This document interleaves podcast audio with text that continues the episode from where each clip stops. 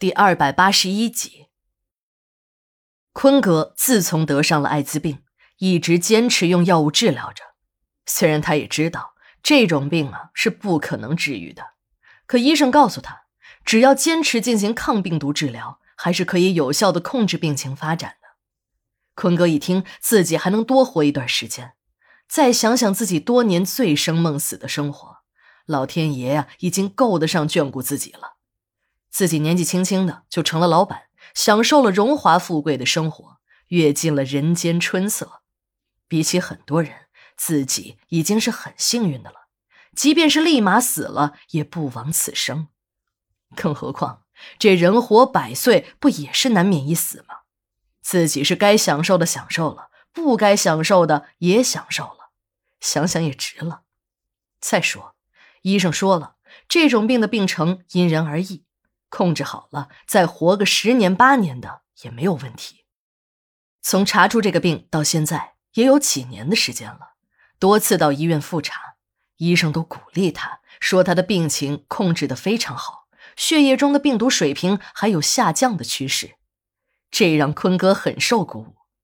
有些时候，他竟然梦到了自己的病突然好了，等他在梦中笑醒，才发现这仅仅是一场梦而已。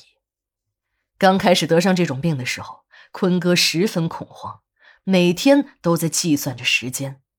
每当听说有病友死了，他都要掰着手指头算一下，给自己的生命进行倒计时。可时间长了呢，坤哥也就不那么在意了。看着病友们一个个的离开了这个世界，而自己还活着，他就有一种特殊的满足。反正也是活一天赚一天的事儿，提着心过是一天。快快乐乐的过也是一天，自己为啥不高高兴兴的享受生活呢？自从有了这种想法之后，坤哥就再也不为自己的生命进行倒计时了。那样做是自寻烦恼。慢慢的，他连自己具体是什么时间被感染上的也记不清了。到现在，坤哥也只是有一点轻微的反应，前胸和下体起了一些小红点儿。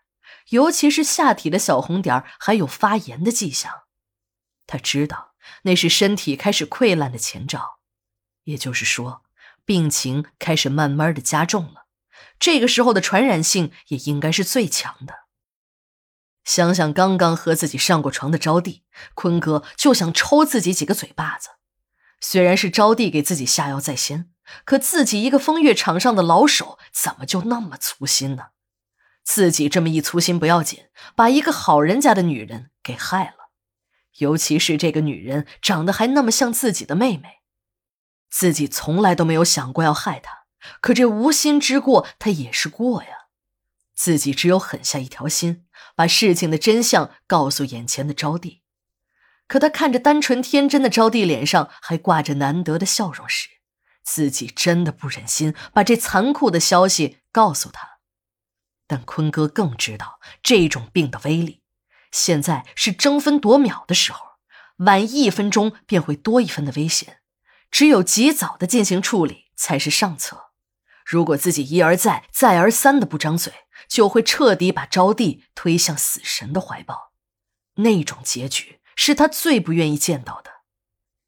招娣见刚刚还有说有笑的坤哥突然变得很严肃，还以为他有什么心事，便宽慰起了坤哥。你咋还不高兴了呢？要不然我们两个到酒吧喝点儿。招娣知道眼前这个男人习惯了那种风花雪月的日子，离开那种场所一天就会像丢了魂似的难受。自己既然已经决定要跟了这个男人，便也只能嫁鸡随鸡，嫁狗随狗的迁就他了。也许自己放开一些，多给这个男人一些自由，他就会快乐了。看着自己喜欢的男人快乐。自己的心情也会好些。坤哥当然明白招娣的意思，他很感动。看来爱虽然可以让一个女人变得疯狂，但更多的还是理解与宽容。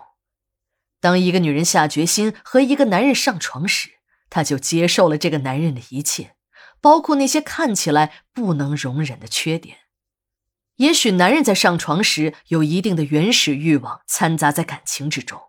那些耳鬓厮磨的话说过之后，连他们自己都会忘记。但女人不会，这也许就是女人的感情更容易受到伤害的原因吧。